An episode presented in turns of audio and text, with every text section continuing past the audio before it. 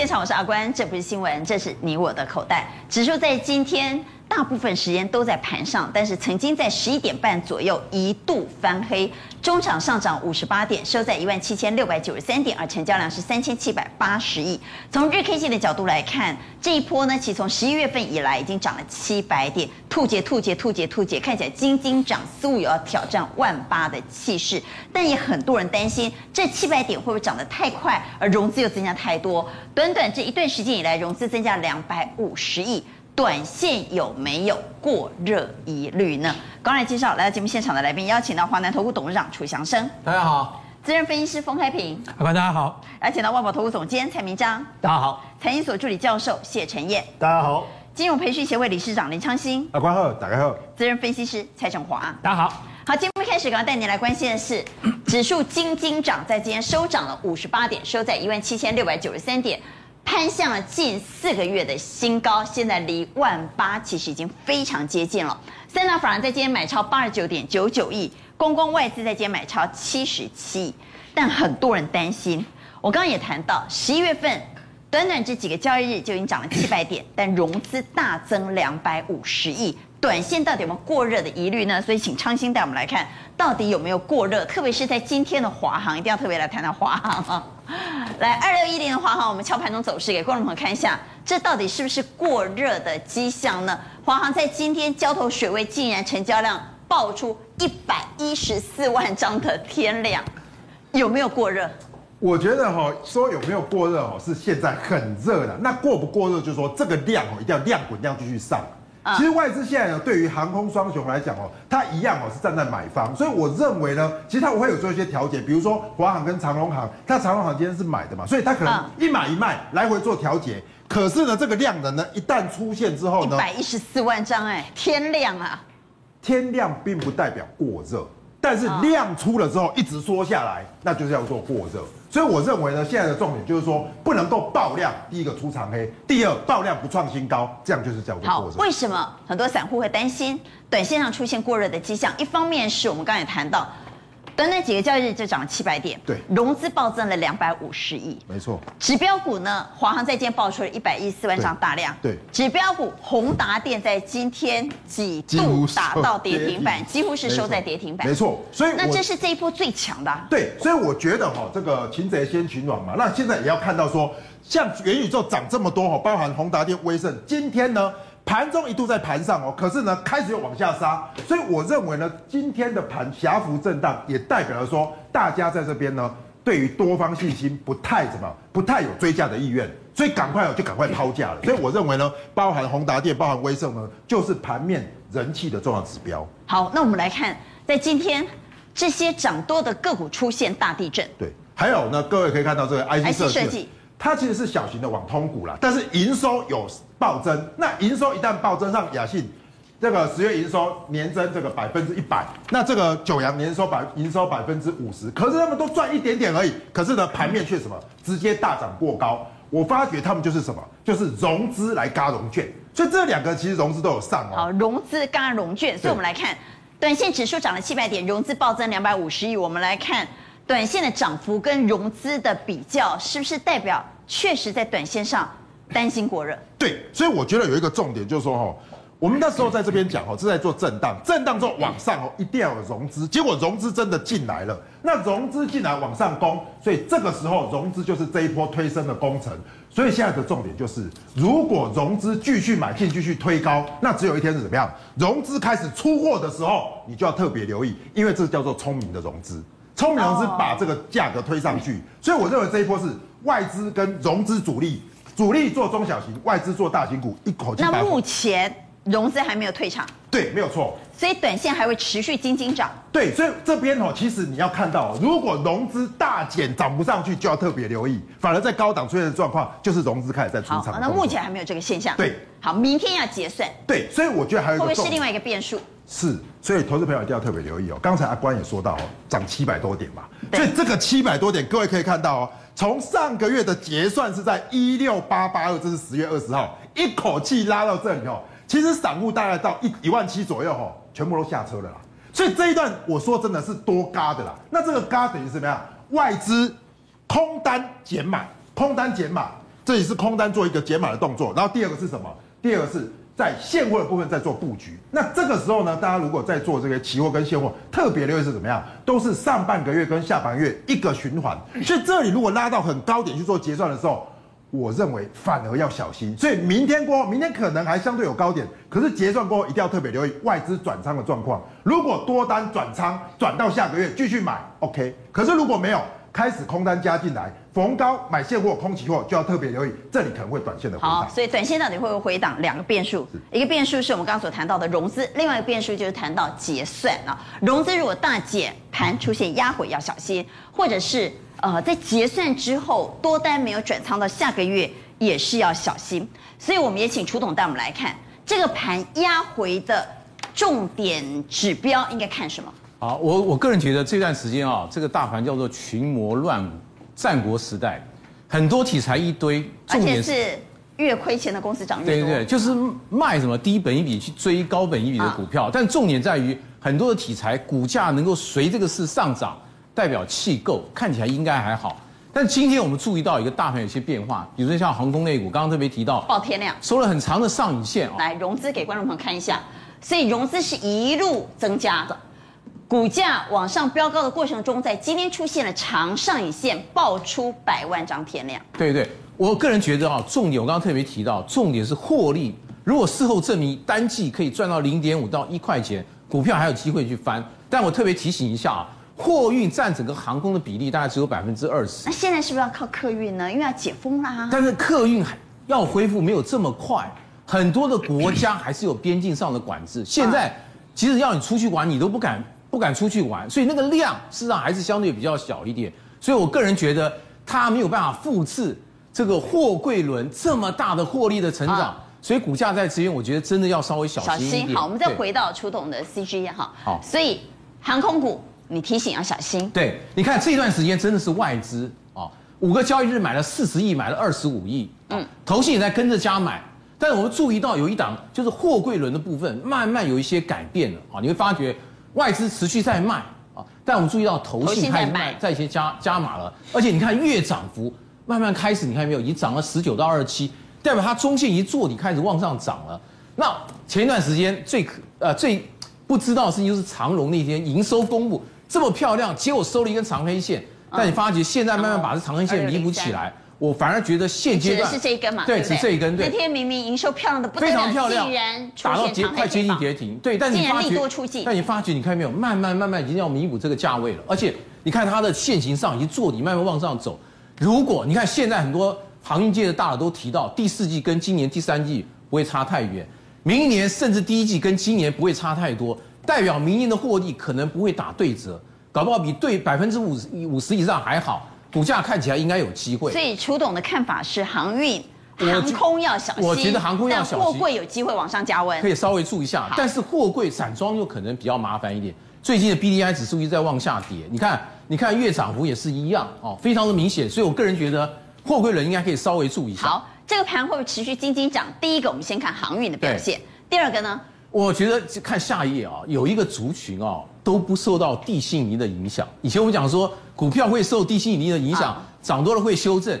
但你看这 IP 族群非常可怕。我个人觉得，我个人的结论是说，也许我们没有办法去买这些股票，但它绝对是整个大盘的一个很重要的指标，因为它一路在涨的情况之下，第一个把人气撑起来，第二个高本益比的股票涨的情况之下，会让其他。比较本益比低的股票，反而有机会慢慢去补涨啊！我们可以看一下，特别提一下，你看没有？这些股票都是四五百块钱起跳的，实在是高不可攀。所以谁在玩它呢？一定是外资加上特地的金额才去照顾它这个股票。我们注意到，投信基本上参与的比较少啊，所以我个人觉得，特定的资金，这些资金只要不去测这些股票往上涨的话，对大盘是有利。好，那第三个指标看谁呢？呃，我觉得元宇宙还是要稍微。虽然我们看到今天元宇宙有些股票往下跌，但你注意到元宇宙的股票，像雅信、钰创，今天还创了历史新高。而且你发觉，像宏达电、中光电这些回档一个十六个 percent，一个十 percent，看起来还在可以接受的范围之内。呃，我稍微提一下，这个元宇宙的商机非常的大，但是真正能够让这些公司赚到大钱，我觉得会有一点点的难度。现在的状况，你发觉投资人并不期待这些公司赚钱。呃，对，投资人对这些公司的期待是他那个梦有多大？我觉得重点是梦啊，通常梦搞不清楚的时候，股票会一路涨。那现在还搞不清楚？搞不清楚，对，因为你知道未来那个虚拟的世界长什么样子，大家不知道，是可以引引发了很多联想。哎，这个硬体增加，那个硬体增加，空间很大。现在有个状况就是说，除了这些大家原始的元宇宙的股票之外，你可以看到盘中非常多的新闻。每一家公司都，都说它是元宇宙，元宇宙有关系，但我们注意到它的行情通常一天到两天，所以可能要稍微注意一下。我觉得未来的关键在于有没有一个大咖出了一个让大家可以接受的新的产品，比如说提到 Apple 要出一个眼镜嘛，Apple 眼镜，而且它要能够颠覆改变我们的生活。对对对，没错。如果出来情况之下，也许会让下一波的所谓的元宇宙行情走得更扎实。这个所以短线会休息了。我觉得要稍微休息一下，毕竟你看很多的股票已经开始回档幅度会比较深，现在有点多空拉锯，但是毕竟涨幅这么大，越涨幅这么大，我个人觉得没有必要在这个时间点去跟它。那听完楚董分析这三大族群之后，我们对于短线上大盘的指数空间就比较有疑虑了，因为航运有多空拉扯的力量，元宇宙呢，你认为要休息了？IP 虽然一路涨，又不要追价，那大盘的空间呢？这一波的上涨，真正是因为连续两周外资买了六百多亿，是创造这一波大格局的行情。重点在于，之前美股在上涨，外资一路在卖，就发觉美股一直在涨，后来又在回补。我个人觉得美股到这边会有一点点的震荡，毕竟涨得太多了。嗯，所以接下来外资会不会大幅度加码？我觉得我打一个问号。但是他今天还买了七十七。对对对，但是如果美股一回档修正，外资卖超就很快会出来。我个人觉得啊，看盘面上的变化，第一个涨停的加速很重要啊。第二个，这些相关的题材股是不是开始熄熄火，而且大幅度回档修正？如果这种状况出现，你可能要稍微小心一点。好，这个地方到底是要继续往前冲呢，还是要稍微小心呢？要小心的给差，认为可以继续往前冲，认为这个盘还会轻轻往上涨的给圈，请举牌。好，我们看到有一二三四五票圈，一票差。蔡总为什么给圈？其实哦，这个地方哈，这个盘哈是 OK 的哈。好，我们来看今天外资的买超。对，好，我觉得外资哈是这样子哈，这个美国股市会有一点压力哈，但是。台股的话，大家有没有想过，今年基本面很好，上市公归公司呢，前三季赚也赚了一兆多，但是为什为什么外资卖了五五千亿？因为他觉得两岸有风险，因为这个这个问题始终没有真正被浮上台面。两岸的高风险，今天拜习会见了面之后，有没有被降低？降低了，有没有被缓和？对对，这个。这个过去这几年当中，就是中美的这个对剑拔弩张的气氛，也也使也使得两岸关系紧张，啊，所以啊，你可以看到，所以如果是基于这个理由的话，那外资应该会继续买喽。对，会回补，啊，会回补。所以你可以看到，包括你看这个，大家说最有疑虑的，他长隆今天大买两万张，啊，然后呢，开发区就不用讲，金控，对不对？大同哎，哎，这个是一个资产的一个题材的股票，假外资啊。哎，不管怎么样，至少都买。旺宏对不对？机体今天他买的很广哦，包括了这个航空啊，还有你看哦，代工的广达，对不对？哦，机体的，所以啊，这个外资的这个今天的买超啊，事实上它对整个台北股市，它不是只只看好一个类股。但是问题是很诡异的是，他买了长荣行，却卖华航，哎。哦，那那很那很容易解，那很容易解释哦，因为这一波他买华航买的比较多。哦，数量买的比较多，所以呢，华航落袋为安。对，华航今天的价位也来到了这个最高二九嘛，嗯，来到三十的关关卡。你看这一波它这样大买，所以他今天大大买，但是呢，投信啊就买的华航就买的少，哦，买的少。我们所以投信在今天对是投信在华航身上呢，跟你外资是对坐的。你你看嘛，投投信投信买投信这一波华航。短短的这个呃三个礼拜，十六块起涨的时候，他没有什么买嘛？买，呃不对嘛，今天其实其实一个震荡是一个机会嘛。认错回补。对，他买了两万张哦。投信回头认错，对，买了两万张，外资就到货给他。对啊，就震荡嘛啊，所以啊，我觉得哈，这个是今天外资啊对台股啊，基本上他是放心的。好，蔡总，既然你谈到了拜习会，我们就来谈谈拜习会。我们来看华航，既然谈到了华航。非常敏感的华航呢，事实上在今天盘中走势，我们来看到，从盘中走势可以看到的是，什么时候开始出现比较大幅度的压回呢？就是在十一二点、十二点的时候，这个时候是拜习会结束的时候，短线上就出现了力度出尽。哎，对，但是哈，因为哈，它是个中方哈承诺美方的商务客快速的通关，还有签证可能放松，但基本上商务客对整个航空的影响有限。但是我们来看另外一档二六零三的长荣海运，截然不同，是在拜习会结束的十二十二点二十四分开始急拉。所以航空在拜习会结束之后利多出尽。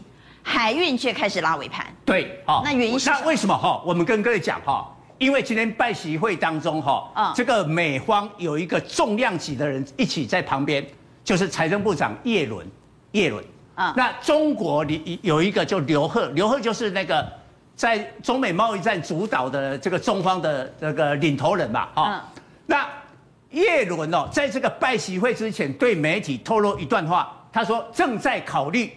将川普时代加征中国的关税把它调降，那这对海运是利多啊？对啊，我们来看一下哈，因为二零一八年川普发动贸易战，加征了中国的这个关税啊，那大概影响四五千亿美金的这个产品。那这个你看哦，这一条线哦，二零一八年呢打贸易战的时候，中美的贸易就开始下滑，但是后来二零二零年为什么上来？是因为那个疫情，疫情。疫情的话呢，中国才是有办法大量的生产嘛，所以美国不得不买单。但今年你看，这个中美贸易量就开始这个下滑了，所以它减少了一千亿。这一千亿我们知道哈，全世界的贸易百分之九十是海运，是。好，再看这一张表，全球十大的货柜港港口哈，中国占了七个，占了七个，所以最大的受惠者是什么？大陆嘛，它的港口，它的海运嘛。但是因为台湾在大陆旁边呐、啊，所以我们的这个货货柜三雄也一起受惠嘛。我们给各位看中远海控、东方海外，他更早啊，他知道啊那个谈了三多小时，一定是有好事嘛。哦，没谈不成的话，一个小时就对对对对，好还还分上下场啊、哦。所以你看呐、啊，中远海控啊，最近也很疲弱，股票今天大涨，也是拉尾盘，大涨了将近五个百分点，十一点更早就拉。那这个后来他休息一个小，他们休息一个小时，尾盘就收高嘛，所以这就是反映的一个情况哈。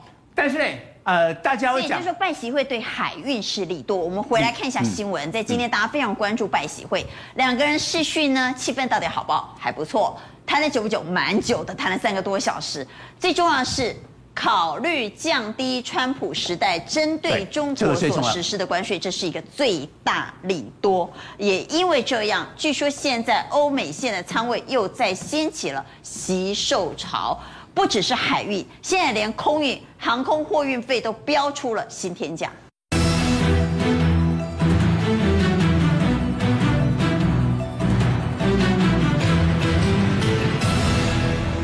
昨天的波音为什么大涨五趴？道琼成分股涨最多，因为在杜拜的航空厂接到一堆订单，然后呢，那个他那个七三七，我们以前以前讲过他的新闻，这个 MAX 啊，哦，也解除了中国的禁飞令，所以中国就是用那个七三七 MAX 最多的嘛，虽然哇，开始订单出来了吧？那空巴，你看空巴更可怕，光一个美国私募基金哦，就订了两百五十五架了。价值三百亿美元的订单嘛，所以我们一直觉得说订那个供应链危机，现在开始烧到了这个。再过来我们看一下运价，因为你你这个需求增加，那空运的价格就给它涨起来。你看哦，这个华航其实之前涨一波了，嗯，十八十九号就这几天又要再涨一波，涨二十五到三十趴，是今天这个消息哦，让那个长龙航、华航盘中就涨停了。但涨停了以后啊，人家就开始到货了嘛。量太大，哎，当刚才很多人都提到那个成交量很大了哈。但我们来看几个数字啊，外资这十一月以来买了华航三十将近三十六万张啊，买长隆航比较少二十七万张，所以这个就差了蛮多。所以我今天继续买长隆航，就给你卖华航嘛。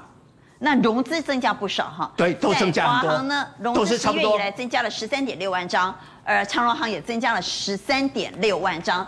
但股价华航涨了将近五十 percent，对，涨得比较多。所以呢，我们来看一下哈，过去的例子，因为今天华航这个量哦，爆天量，我们找出今年产业的景气还在向上，但是呢，爆出百万张天量，那个百万张不是小事情哈。来看一下长荣，六月十六号爆出了一百零一万张，当时的价位一三三点五哦，当天还收黑哦，你看这一根是黑的哦，哦，后来涨到二三三，又涨了七十趴。哦，再过来群创，群创在四月十三号的时候，一百零九万张哦，大家惊死人，二十四点四的价钱，当天注意啊，收黑哦，隔天再再跌哦，再跌哦，后来涨到了高点三十二点五五，又涨了三十趴，嗯，所以重点哈、哦，有这个量，我的解读就是说，你吸引了全市场的目光，哦，你讲修，所以短期你可能啊，也许明天会下来，啊、嗯。但是你只要景气往上，刚才我们说空运还在调涨嘛，飞机还在缺嘛，所以它的中期都还有高点。好，天亮之后是必有天价，华航、长荣航空仍有高点吗？还是在短线上爆出了百万张的大量，短线已经过热，有压回疑虑？到底是仍有高点，还是有压回疑虑？看好给圈，看坏给叉，请举牌。好，我们先讲航空，所以。看不懂放中间啊，所以来一二三三票圈，两票叉来封总。如果说今天呃像长荣，嗯，没有涨的话，对长荣，我讲的是长荣哦。如果说今天长荣对海运如果没有涨的话，哎，可能它马上又要弹了。这个我我要讲一个道理，就是说现在大家一开始讲过热，过热过热什么东西过热？投机股过热，本益比过高的过热。所以我认为说长荣航空就是属于航空股的，就是说它是属于本益比过热的，过本益比过高的。啊，那也就是说，我我的资金其实还有另外可以寻找的替代对象，就是这种低位阶绩优的，这就是为什么我认为大盘还会再涨的原因，也就是我认为说为什么短线上长荣航空要再做休息。好，那海运呢？海运有机会再度吸纳资金，再创股价奇迹吗？我们也不要说股价奇迹，这样心眼太大了。海运会不会涨啊？哈，这个念想说股价奇迹，大概个选择过了八块黑哈。来，海运要涨了吗？请举牌。在拜习会之后释放要降关税利多，现场有六个权的，大家都认为海运的春天要来了。好，谈完了，在今天爆出天量的航空，到底短线有没有过热之后，我们当然要来谈谈元宇宙，短线是不是也过热了？因为这一波最强的指标股开始出现回档了，宏达电、威盛开始往下压回了。问题这个题材还在烧，股价却出现压回。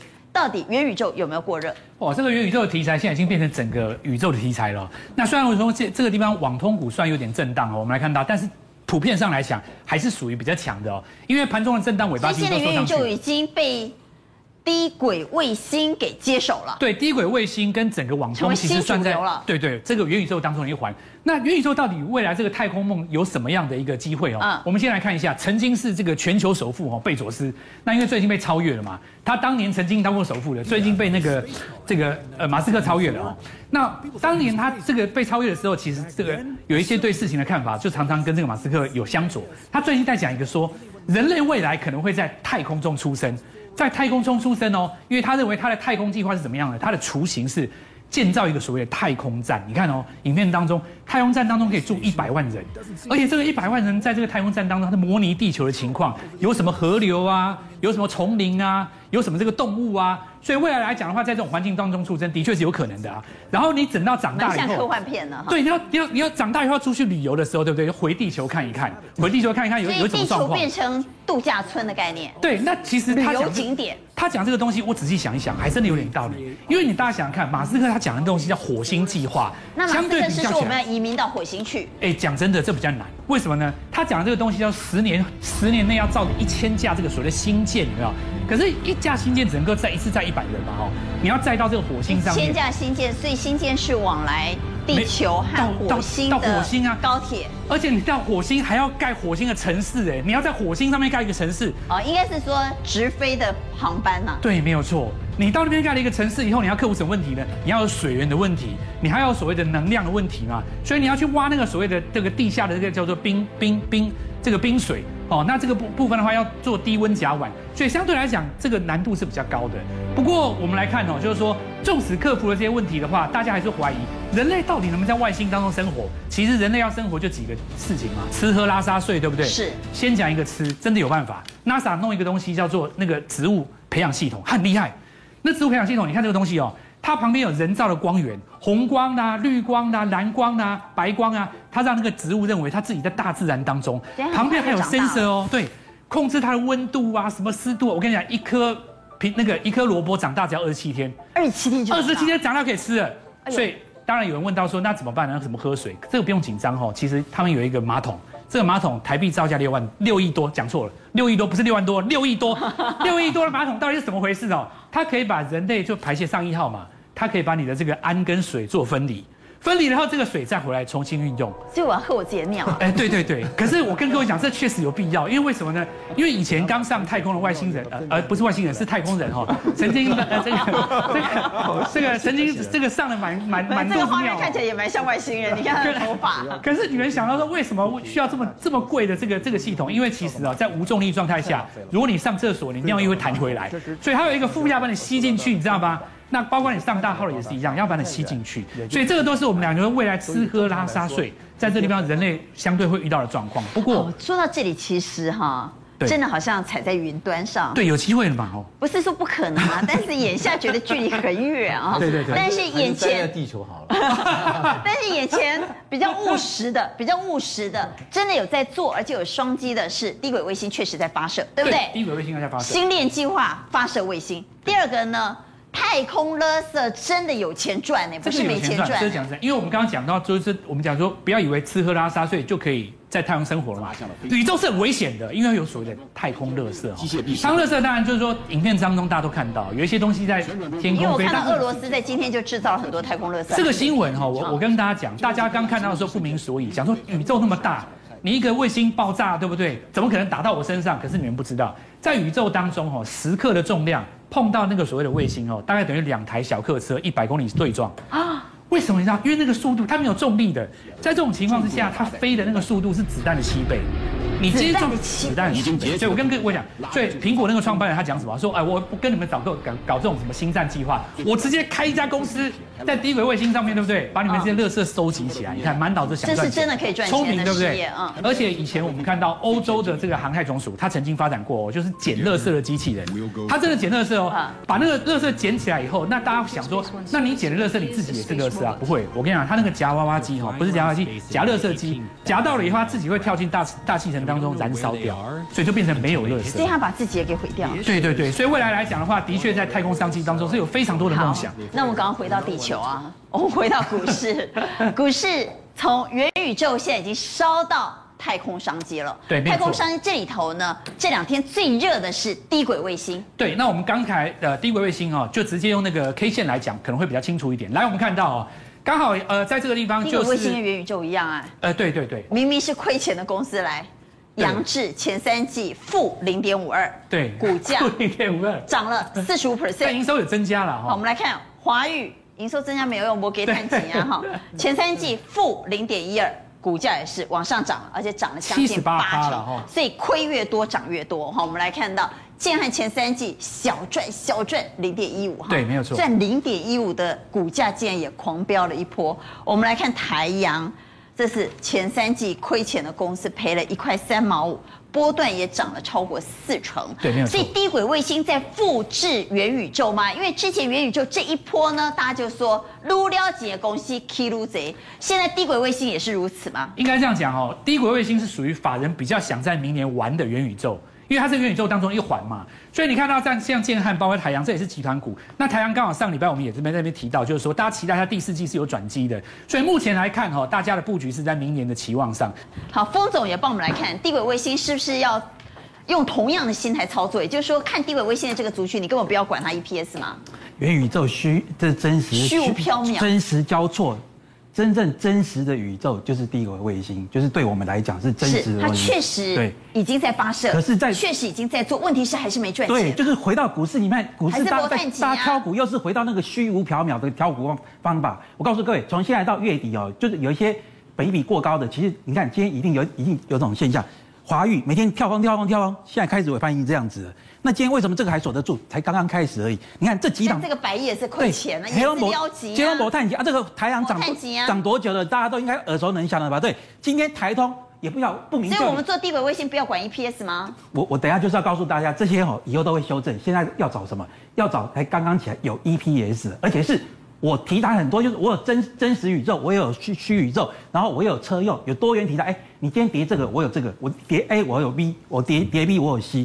各位不要以为我我在随便乱讲。你看这些股票，这台通多久没有拿到标案了？今天只是因为啊，看没有赚钱，没有稍微赚一点点钱的建汉，哇，今天还在涨。好，我们回到下面 K 线。好，我们对，你看这个竟然哈、哦，建汉是因为这个台阳而涨的，结果建汉为什么这段涨得比较多？哦，因为它的有零点零几的 EPS，那零点零几，对对，它还那其他都没有赚，那怎么办呢？各位，你看看这档股票，是我认为你要赶快好好把握，为什么？有道理的。我们来看下面一张哦，我们来做个超级比比。大家知道建汉为什么这次会涨，就是因为它有台阳，它是因为有台阳的这个低轨卫星。然后建汉本身也说啊，我我我有网通，我可能是跟红海的家族，我可能是跟未来的这个元宇宙的网通的关系。来，各位，什么叫做真实？什么叫做你看哦，建汉。前三季赚零点一三，你看三三八零的明泰赚零点六三，哎，跟刚刚那张股票一样，可是这张股票只有二十几块钱。各位，你看哦，收盘价三十几块钱，明泰才在二字头。你看哦、红准，红准那哎，大家不要忘记了，红海已经把那个台阳的股份都退掉了，统统把它卖光了，只剩下建汉还持有这个所谓的台阳。建汉持有台阳是二十三趴，红准持有建汉只有三趴。可是你看哦。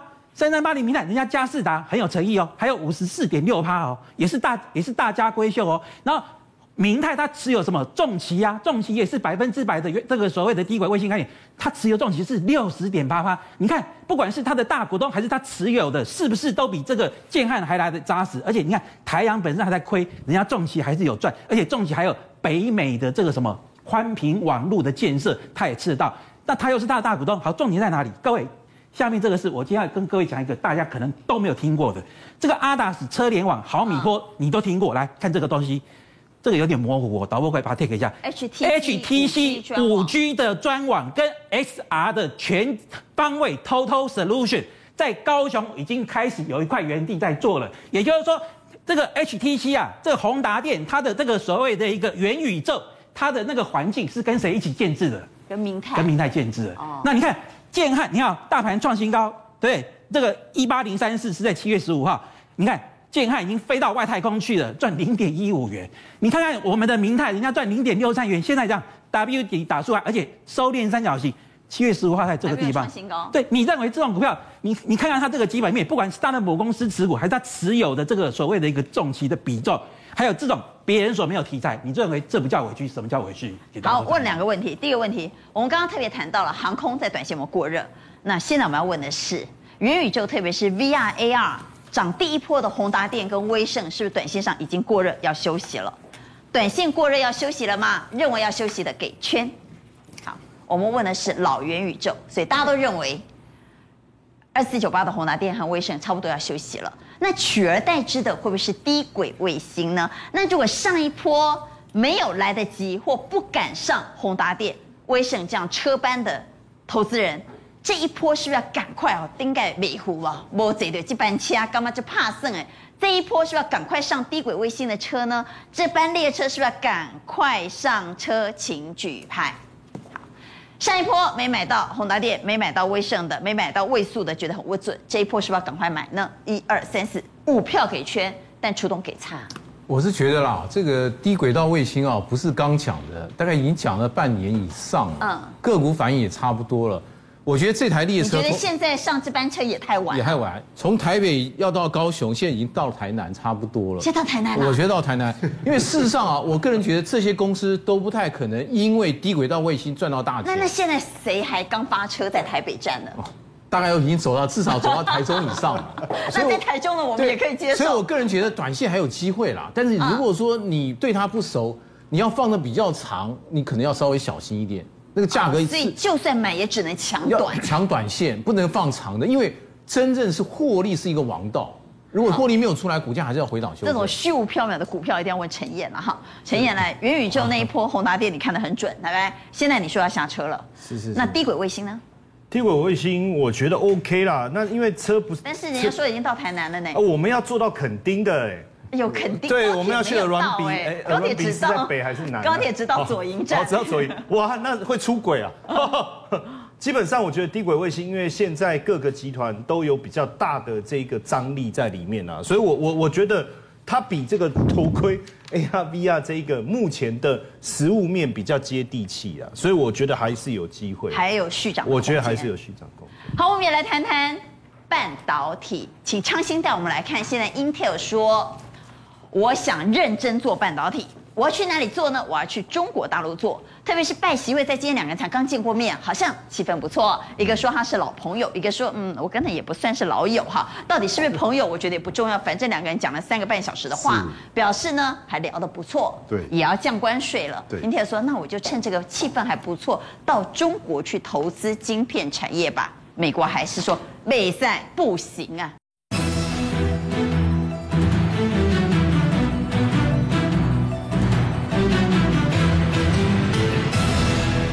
对啊，说降关税是一回事哈，可是这种高科技产业哦，现在老美可是管得非常的紧哦。所以今天的拜习会里面，我一直看哦，里面半导体、就啥你 semiconductor 都没有，都没讲到，对，完全没有提到这个，因为一谈到这个，可能跟像刚才讲的，不用谈三小时，三分钟就结束了哦。说，哎，我们要你们半导体，他说，哎，不行，就挂掉就结束，所以完全没有提到这个。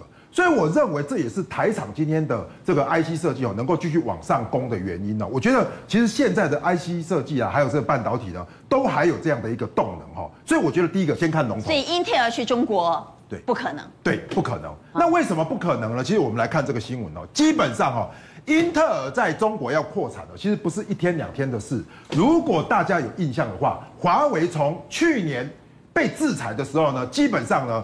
在中国的这些所谓的半导体，他们称为叫芯片哦，他一直要找出路，所以他就要找积极找外国人来做投资。他现在被倒追的其中呢，包含红杉资本，包含 Intel。我再次强调哈，我们是去年开始投资，二零一七甚至于更早就开始投资。为什么？因为他认为中国的晶片市场很大，因为那时候还没有川普还没上任，二零一七自己还没上任嘛，所以他已经先投资了。所以现在美国说，哎。你们商人不能将本求利，因为中国的芯片市场很大，所以你们都率先去投资了，而且他们投资的方式其实不是投资技术，他们是资本投资，这 A 轮、B 轮、C 轮投进去了。但是呢，卡在中芯半导体，还有卡在中国的一家叫做拜伦电子哦，我去查了一下拜伦电子，其实它很厉害，它是风投，所以它投资很多的这些所谓的电子半导体，拿到很多的钱，而且它做的是 EDA，做的是什么？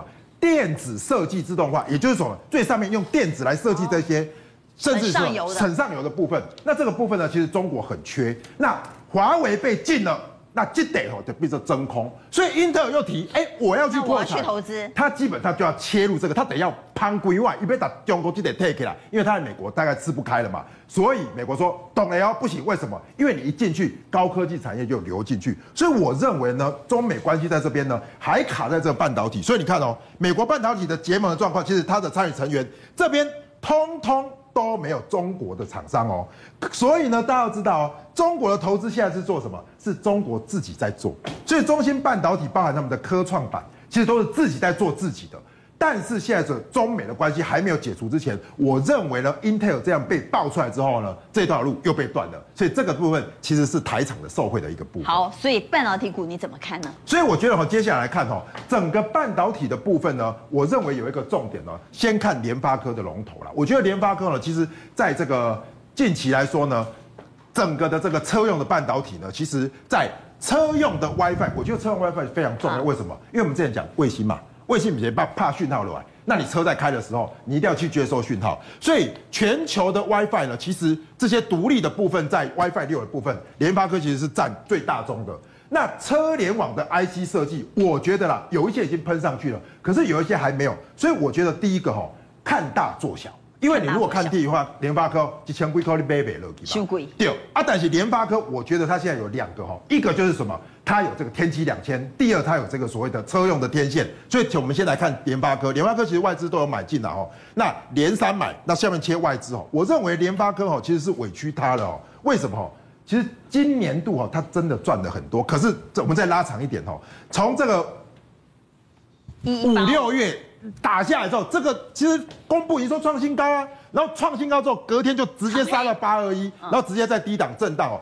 起到这里哈，其实大家都已经什么都没有耐性了。可是外资草草这边布局上来，一路买，买了之后突破这个所谓的箱型格局。所以第一个，我为什么说看大做小？第一个，在这个所谓的联发科的部分，大型股已经开始动了。那做小要做什么小呢？那做什么小呢？包含我们看到了这些所谓的车用的 IC 晶片呢。那伟全电呢，它其实也是很强。那它做的是一个辅助驾驶的部分。不过它已经创高，可以看一下二四三六，它的筹码也是很强势。你看五宝。瓦珠宝洗底背，一底背创新高，突破平台区。不过我先强调哦，这个其实乖离过大了，所以这个要拉回来五日线相对的比较好。那再来呢，有没有低价还没喷的？我们来看盛群，现在做 MCU 六二零二，嘿，买去做这车用了。外资有没有买？比较没有动。对，这个先卖下来之后，这个开始再回补，有，那开始在盘整盘头。那这个其实它跟 MCU 比较相关，可是 MCU 最近还没有发动啦，所以我认为呢，车用是一波一波接着走的时候。追高记得看五日线，那如果低档的话，看外资有没有继续买，外资继续买就有机会往上攻。好，也请楚董来谈谈 IC 设计，IC 设计现在要怎么选股，怎么操作？IC 设计的股票九月份开始明显的回档修正，大概修正了百分之二十到三十啊。当时的背景是因为大家觉得 Working from home 的整个的一个商机已经慢慢消化的差不多了，事实上你可以看到 Chromebook 和 Notebook 的有一点往下修，所以大家会觉得这些相关的出硬体的公司。它的营收可能衰退幅度很大，所以我们但是我们注意到很明显，你看到十月份的营收公布，事实上你们发觉看它衰退幅度并不大，不大，对，所以大家发觉到事实上没有市场想象的这么危险，因为当时可以看到像面板，大家对第四季面板是回头去看，觉得哎，Driver IC 很可怕，所以你看 Driver IC 修正幅度非常大。好，这是拉回的幅度啊，所以 Driver IC 是修正对大，像天宇从高点拉回了四成，哎，西创拉回了三成三，联咏拉回了两成八，从高点。对，当大家发觉，哎，硬体的部分，像这些 MCU 还有分，你知道，PMIC MCU 表现事实上还算不错，就 Driver IC 有一些比较大的疑虑。你看这些股票，距离高点，你看没有，都已经慢慢慢开始往上弹升了。所以我个人还是觉得啊，这一波这些落后补涨的股票也扮演一个很重要的角色，因为。它是有基本面的，本益比相对比较低的。如果这些股票一样要找落后的，对对，落后这些股票如果涨的话，至少让盘面有一点贴的基本面，不会像很多股票是虚无缥缈。所以落后你指的是压回幅度比较深的吗？我我觉得如果面板的景气没有当初想的那么糟糕，这些股票还有机会当。这些股票一路往上走的过程当中，这些股票应该还有机会做一个。像联咏、矽创、天域这种，应该还有机会做适度的反弹。你事实上你可以看到它的获利营收表现都是比当初想的要更好，所以我觉得这个部分可以稍微注意一下。好，既然谈半导体，请陈彦来谈谈第三代半导体哈，因为现在最夯的是第三代半导体。对，基本上呢，呃。今天整体股价表现，我觉得让我觉得很讶异啦，就是嘉晶。嘉金的亮灯。对，今天砰一个亮灯涨。最主要是因为它召开法说。我们回到新闻来看啊，第三代半导体在今天大聚焦的是汉磊和嘉金，在今天召开法说会，到底这两家第三代半导体的指标股会在法说会说什么呢？所以我们就来看嘉金说啊，第三代半导体的应用要起飞了，嘉金要砸四千万美金来拼扩厂，对，碳化系的产能要上看八倍。嘉靖未来三年也要持续扩产，哈，这是在嘉靖的部分。那么在汉磊的董座说呢，中国虽然倾力发展第三代半导体，但是各凭本事竞争，我有信心我会打赢他们。所以这两家公司都信心满满。对，所以今其实我觉得今天整体看起来相关的股票的表现确实都相当好哦，所以有这个氛围。当然，我们仔细来看他们整个扩厂的一个细节，为什么让市场这么的一个兴奋哦？因为嘉金过去其实获利一直在零的边缘，虽然是赚钱，但是这一次前三季赚了零点九五。重点是什么？订单，而且它要扩厂。其实嘉金的股本二十八亿，然后它是我们算了一下，哎，它要投入十一到十三亿来去扩张，哎，这个表示它对未来的前景是相当有把握，非常有信心。而且这一扩厂呢，产能增加七到八倍，这个是碳化矽，它是目前唯一有四寸跟六寸碳化矽厂的哦。然后氮化钾会增二到二点五倍，也是唯有少数有六寸氮化钾的。好，而且同时有累积的专利。对，然后再来汉磊的部分，当然法说前三季 EPS 零点三一，大家会觉得还好，可是过去其实它是亏钱的。那目前也是在这个第三代半导体当这里面少数有代工能力的哈，那也要增产哦三千片到两千片。这里我一样要讲哦，它的股本二十八三十二亿，然后也是要投到九到这个十一十二亿左右来去扩张产能，所以表示整个汉明集团对未来整个半导体的第三代半导体的市场其实很有把握。我觉得也是因为现在从我们节目刚才从前面谈到现在，不论是元宇宙啊、低轨卫星啊、电动车啦、五 G，其实。大部分的应用其实都要靠这个。其实我们可以看一下这个影片哦，它里面其实就让我们去感受到我们未来的日常生活。嗯，坦白讲，势必都会跟。这一个第三代半导体整个搭上关系，不管是碳化系或是氮化镓，你看，比如说将来，嗯，对我我们手手机的应用啦，或者是日常生活啦，开车电动车啦，甚至智能城市啊这些，其实通通都有关。甚至我们现在在看的这个，现在在讲一直在讲太阳能，太阳能势必未来会有大幅度的应应用，不止说到处都可以看到太阳能板。哦，那甚至它的一个一个使用的一个方式，你看直接一打开，车居家到处都可以车车车子有没有？直接这个不是变形金刚哎，这个 这个打开了真的就是一个，对对对，基本上就是这样，就不用太过担心哦。而且当然市场确实也蛮热的，因为像联电，他他说他也要做第三代半导体，对，他的六寸就转给他的这个联影嘛哈，因为他也要拼。结果联颖今天涨停板哇，很很厉害，真的厉害，乌龙涨停哎，这个怎么会这样子呢？这个三五五零今天涨停啊，而且我们看 K 线连两天大涨啊。对呀，而且这有什么问题？而且重点是它要增产啊，而且明年这个倍增啊。集团的联影不是就是要拼第三代半导体吗？都一样啊，有什么问题？好，我们回到新闻来看。好，在今天的新闻特别谈到，旗下就是联电集团旗下的联影产能爆满，准备要增资扩产，联电要切入第三代半导体，现在已经出具成果。联影一被点名之后，今天就亮灯涨停板了，就大家才发现那因为乌龙，当然是乌龙，因为联电持有它八成的股票，但是不是这一支哈，这个是、哦、不就叫联影吗？这个是传输线，是也对呀、啊。其实联影那个是叫联影光电啊，这个是做传输线的，就是联发跟联发科差一个科差。同名同姓但不同人。对对对，所以这个是不是叫谢承彦都长这样？好，所以这是联颖。对，专门做传输线的，不是联电集团的联影光电。那联影光电有没有挂牌呢？没有挂牌，你搞了半天新闻上的那个联影是没有挂牌的。对，因为其实它后面没有刮胡股票代号啦，所以我觉得大家有时候自己要注意一下哈。今天去买联影的投资人 乌龙一场。不不过没关系嘛，反正如果你跑得快，还是有赚两根涨停。好了，我们回来讲。对，所以第三代半导体基本上表示它很热嘛。对，我觉得最近第三代半导体，其实你看嘉金已经突破这个。这个涨跌，大家担心这个洗盘的这个这个点哦，所以未来我觉得有机会持续带动啊。这些都是。但是但是我觉得大家都在挑战前高了，包括嘉金啊、汉磊啊、稳茂啊，哦，甚至环球金。但我我觉得我们之前节目里面有跟大家聊过中美金整个集团在第三代半导体的布局，所以我觉得不妨看一下它的 K 线。好，我们看五四八三的中美晶。其实它股价一直都没有很明显的反应。但是它的获利其实是相对稳定的，而且我们下面外资看完，它外资最近有布局，对不对？再换一下。